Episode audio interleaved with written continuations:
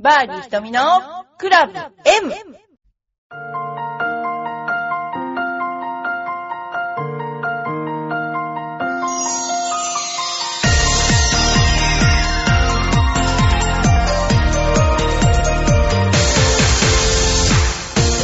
こんにちは。バーディー瞳のクラブ M です。皆さんいかがお過ごしでしょうか、えー私も、えー忙しく過ごしております。えーまずですね、赤坂の方にレッスンに行っていることや、えー忘年、赤坂の忘年会をしました。で、赤坂の忘年会も、えー店を貸し切りぐらいいっぱい人が集まってくれて、え楽しく過ごさせていただいたんですけども、あの、本当にですね、客層というか、あの、お客様の層が、向こうはサラリーマンの方がすごく多くて、年齢も若い方が多いんですよ。で、まあ、会社帰りに寄られて、そのまま帰るので、営業も8時半までくらいがベストということで、それ以降はあんまり、あの、会社とね、ああの、疲れちゃうので、次の日に疲れちゃうので、帰っちゃうっていうパターンが多いですね。なので、えーこちら、浦安の方は10時 5, 分ぐらいまでやるんですけど、それがね、かなり、その、違うところだと思います。で、えーと練習場、あ、練習をしていて、えっ、と、お客様から様々な質問が飛びます。で、その質問に対して、えっ、と、どういうふうにその私たちが答えてるかっていうことについて、あのーお話しさせていただきたいと思います。まあ、補足的に言えば、あのー今私たち、えー先生たちをですね、インストラクターたちを集めて、わかりやすくそのお客様に話すっていう講座を私が開いたりし、説明の仕方ですね、を開いたりして、なるべくわかりやすいようにお客様に、え伝えられるように、あのしています。で、あの例えば、お客様がバックスイングって小さい方がいいんでしょうか大きい方がいいんでしょうかって聞かれた時に、えー即座に即答できるように、えー訓練というか、まあ、しています。でもいろんないろんないろんな、あの、お話がありまして、じゃあ、あの、今のお話でバックスイングは、えー小さい方がいいのか、コンパクトな方がいいのか、それとも大きい方がいいのかっていう、えーことになりますと、私は、えー大きすぎて困る。要するにオーバースイングで困る女性の方とかいろいろいると思うんですけど、ちゃんとスイングのクラブが、クラブのヘッドが軌道上を走っていただければ、私はそれは、それでいいと思います。はい。それで、あのーその他に、あの思うことは、コンパクトなスイングっていうのも非常に良くて、コンパクトなスイングっていうのは、あのスイングの方向性を高めます。で、自分はコンパクトなスイングを今回するとすれば、えー大きいスイングの少し小さい版を、あの、スリークォーターとか、ハーフショットとか、えーあえて自分でこのぐらいの大きさをすると意思、意図してやっていただいた方がいいです。そうでないと、思った以上に大きいスイングになってしまって、えーあ、大きいなと思った瞬間にバック、あの、ダウンスイングがちっちゃくなってミスをするようなケースがありますので、やっぱりど、どのぐらいのスイングをするかを打つ前にきちんと決めてやった方がいいと思います。あの、例を取れば、あの、女子プロで言えば今年活躍したリュウ・リツコ選手なんかも、ノーコックの、比較的コックが浅い選手ですけど、素振りの時は、いいコックを使ってらっしゃるんですね。ですから、その、打つっていう、ボールを反射的に打つとなった時に体が動く動きっていうのは、かなりこう、なんだろうな、あの、反射的なので、ですから、あの、自分が思ってる以上に、あ、ノーコックなんだなっていう風になってると思いますね。だけども、ノーコックだからといって彼女の場合、ボールが飛ばないわけではなくて、ただ、えー歴代の選手を見てると、どうしてもやっぱりこう、あの、バックスイングが小さい選手は、選手寿命が、えー少ないという、そういうのは言えることなので、まあ、なるべく肩関節の可動域とかを増やしておくっていうことがいいんじゃないかなって、すごく思います。ですから、いろんないろんなことね、お話ししています。で、それは技術論なんだけど、メンタルで、例えば、こういう人がいます。先生に教わってから下手になっちゃったとか、いろいろ言われること、そういうこともあります。で、それは、あのー、率直な意見として、その人が上達するにあたっての、どれだけのその、なんていうのかな、あの、練習量を目標とするどれだけの練習量をすればこれだけのことができるっていう感覚が、やっぱりちょっと、あの、違うっていうかね、あの、例えば赤ちゃんがハイハイして立ち上がるのにあたって、赤ちゃんはハウトゥーを知らなくて、一生懸命試行錯誤して立つわけなんですけど、ゴルフもハウトゥーはここがいいっていうのは確かに、ある程度個人差ありますけど教えられるんですね。ただその場所にその人が行きつける。なるべく誤差の範囲内で、そこのところに到達できるようになれば、あの、スイングっていうのは結構こう、スムースにね、いいスイングになるわけですけど、それがやっぱりそこに行き着くまでは、1たす1は2じゃなくて、1たす1が2になっちゃうと、もう最初から2の場所を教えなきゃいけないわけですよ。正しい場所。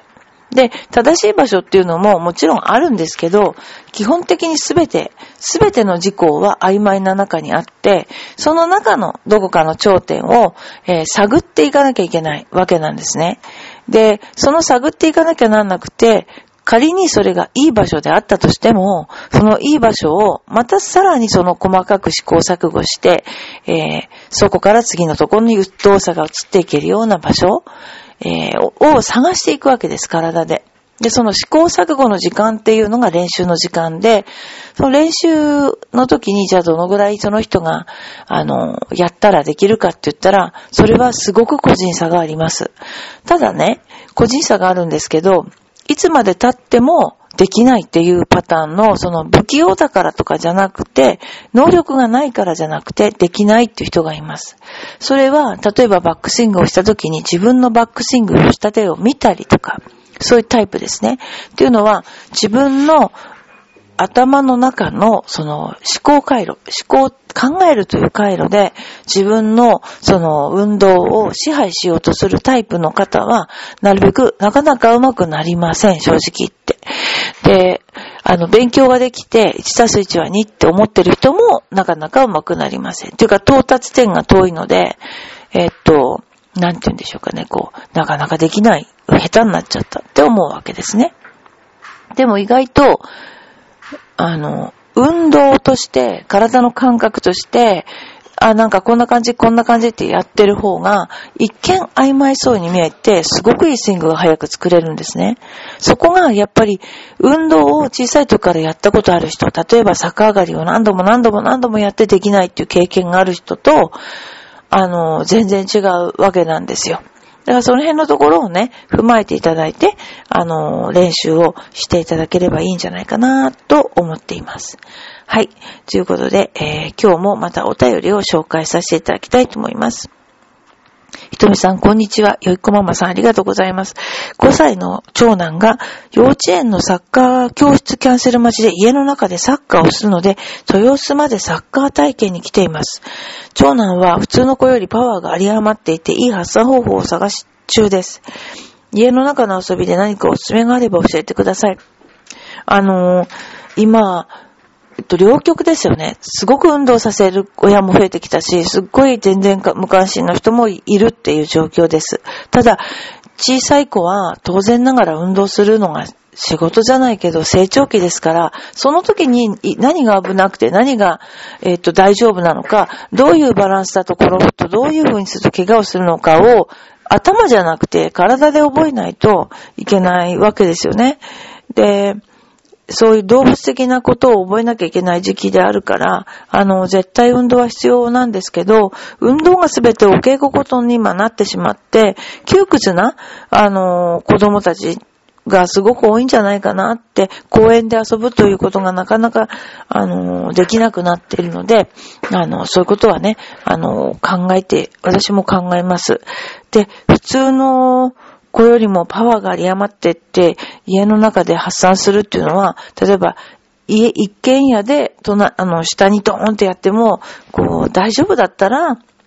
やってもいいと思うんだけど、やっぱり、家の中で発散できる方法っていうのは、ちょっと考えつかないな。だからやっぱり外で走ったりとか、なんかそれ以外ないんだけど、ただなんていうのこう、何かレッスンとか何かなると、面白くないっていう、こう、えー、正しくやらねばならないとか言っちゃうと、子供はとっても窮屈だなって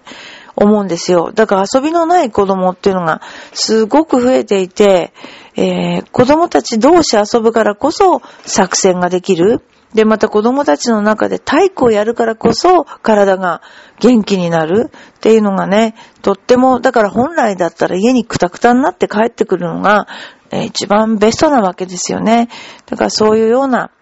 ことを、あの、なんて言うんですかね、やってくれ、やってもらえるような学校とか幼稚園だと家に帰ってきたらもう寝るって感じ、疲れたってなる、疲れたって感覚がまたちょっと違うのかもしれないけど、そうなってくれると思うので、えー、いいと思います。はい。えー、っと、それからですね、私がちょっと今考えてる、あの、ゴルフなんですけど、えー、やっぱりこの頃思うには、ご高齢の方がすごくやっぱり増えてる。もちろん若い人もすごく増えてますけど、そうなると、クラブってすごく若い人向けだなって思うところもあります。例えばしなり方にしても、あの、わざとしなるクラブとかありますけど、ああいうのすっごく意外に、あの、高齢の方が打てたりとかしして、あのー、クラブも、やっぱり年齢とともに、その女性用になるとかそういうことじゃなくて、変えていくことによってゴルフは楽しめるなって思ったのと、それからルールですよね。ルールもキチキチって、要するに、みんなができないことは、ショートゲームですよね。技術論のものがやっぱりできにくいわけですよ。どんな練習場でもね。その場合にやっぱりパター、4パット、5パットあったんですよ、とか、大きくし、バンカーが出ないんですよっていうのはあると思うんですよね。で、それができたらもう最高なんですけど、なかなかそういう練習は、あの、できないパターンが多いんですね。なので、技術にまつわるものに関しては、例えば、バンカーは2回出なかったら右に出すとか、えー、スパットは3パットにしたら、すっごく、えー、スコアの差が減ると思うんです。で、一、一回そういうことを実施しました、この間。そしたら、帰ってもバンカーに入んない。で、そのルールは適用しなかったって人がすごく多いんです。っていうのは、入ってもいいやって感じで打つので、かえって入らないんですよね。要するに、入ってはダメって思う方が入るわけで、だからそんなルールも駆使しながら、その中には、というかまあ大体年を取ってきて、まあうちの生徒さんでも、ああ、今日は楽しく回れてよかったっていう達成感の方がね、あの、多い人がいます。それも別に全部歩いたわけじゃなくて、万歩計持ってて、あの、ね、何歩歩いたっていうようなことで楽しみを持ってる人がいますので、そういう方たちにはそういうルールもね、もちろんマニアックに上手い方は違うけど、あのそういうのがいいんじゃないかなって思います。で、この間100歳の、えー、内田さんっていうゴルファーの日常っていうの、今多分本出てると思いますけども、えー、すごいんですね。え、毎日ゴルフチャンネルをかけっぱなしにして、そしてあの、朝は、朝か昼、朝昼晩のうちの2食は肉。肉っていうのは当然肉だけじゃなくてもちろんお魚もタンパク質なんで、昼が肉なら夜は魚みたいな感じで、100歳なんだけど、つい最近まで 300g のサーロインを平らげてたっていうぐらい、食欲も、要するに運動してるからタンパク質も食べないとということで食べてる。で、今更もう100になって、これが食べちゃいけない、あれが食べちゃいけないなんて、考えるのも嫌だということで、えー、やってらっしゃいます。でも、やっぱりお元気で、あの、やっていただいてるってことは、家族もね、本当に、あの、素晴らしい趣味、素晴らしいことだと思いますので、あの、ぜひ、あの、皆さんもその本、えー、買っていただいて、それであの、読んでいただいたら、あ、本当に、えー、こんなに楽しい人生があるのかなーって、あの、まあ、趣味があるとね、楽しいですけど、えー、ね、あるんだなと思います、思っていただけると思います。それから、ま、全然別件ですけど、海賊と言われた男って今映画やってますけども、まあ、本でも読んでましたけど、いやーもう本当にすごいですね。あのー、もうほんとこういう人がいたんだな、日本ってっていう感じのほんと尊敬する日本人ですよね。ですから、まあ、あの、まあ今、ドナルド・トランプになって、ザ・アメリカ・ドナルド・トランプみたいになっちゃっていますけども、やっぱり日本がわーって思うような国なのかなっていうのもちょっと謎だし、あの、まあ世界に迎合するのもいいけど、例えば、首相がマリオの形で出てきて、なんか、メイドバーみたい、メイドカフェみたいな人が出てきたりとか、なんかそういうのってなんか、共感をそこで求めてるっていう自体がなんか随分おかしいなっていう、日本っておかしいなって思って、この頃思ってますよね。まあ話はずれましたけども、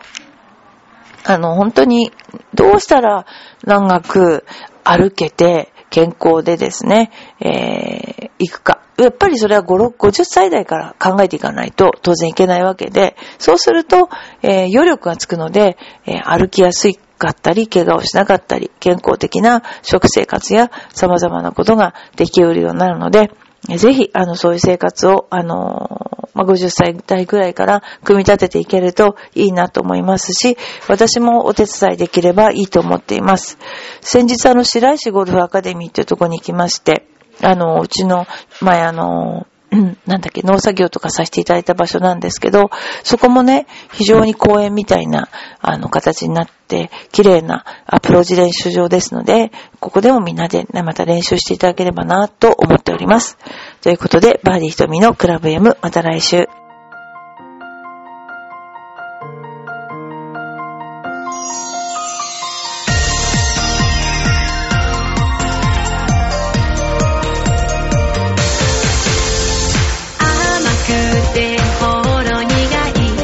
私の癒しチョコ